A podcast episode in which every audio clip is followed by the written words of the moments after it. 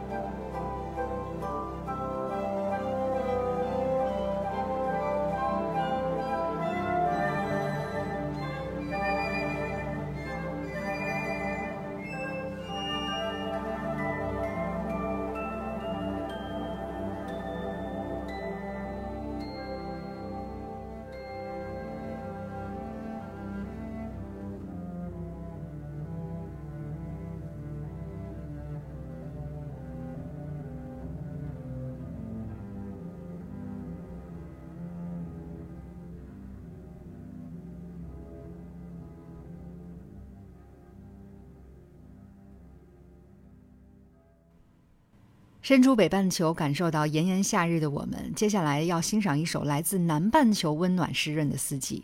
一九六五年，皮亚佐拉首先创作了夏，因为布宜诺斯艾利斯地处南半球，一年之始开始于夏，所以作品呢是以夏开始的。它是四季中最充满热情朝气的一首，也是 Tango 意味最浓烈的一个篇章。旋律中极其明显的 Tango 结构，仿佛身临其境观赏和感受城市的热闹。优美旋律和减弱减慢的节奏气息，让人不想离开这座美丽的城市。接下来就让我们一起来欣赏皮亚佐拉《布宜诺斯艾利斯四季之夏》。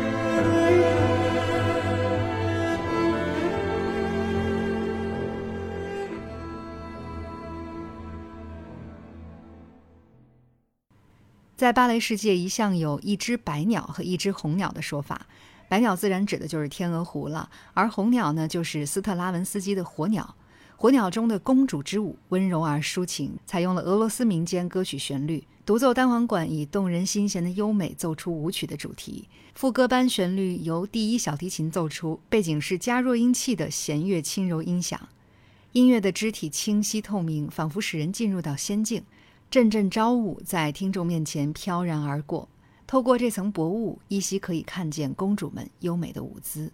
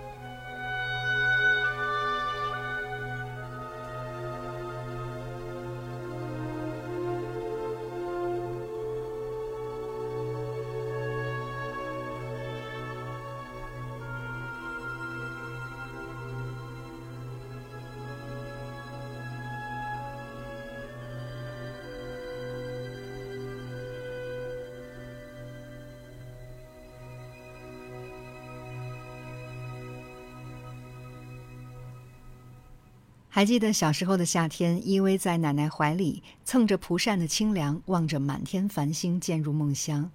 孩子的梦是比利时小提琴家伊萨伊为小提琴和钢琴写作的乐曲，它是用摇篮曲的题材，舒柔轻缓的旋律，而且还带有冥想性质，似乎是孩子在摇篮里恬静的睡姿，不忍打扰。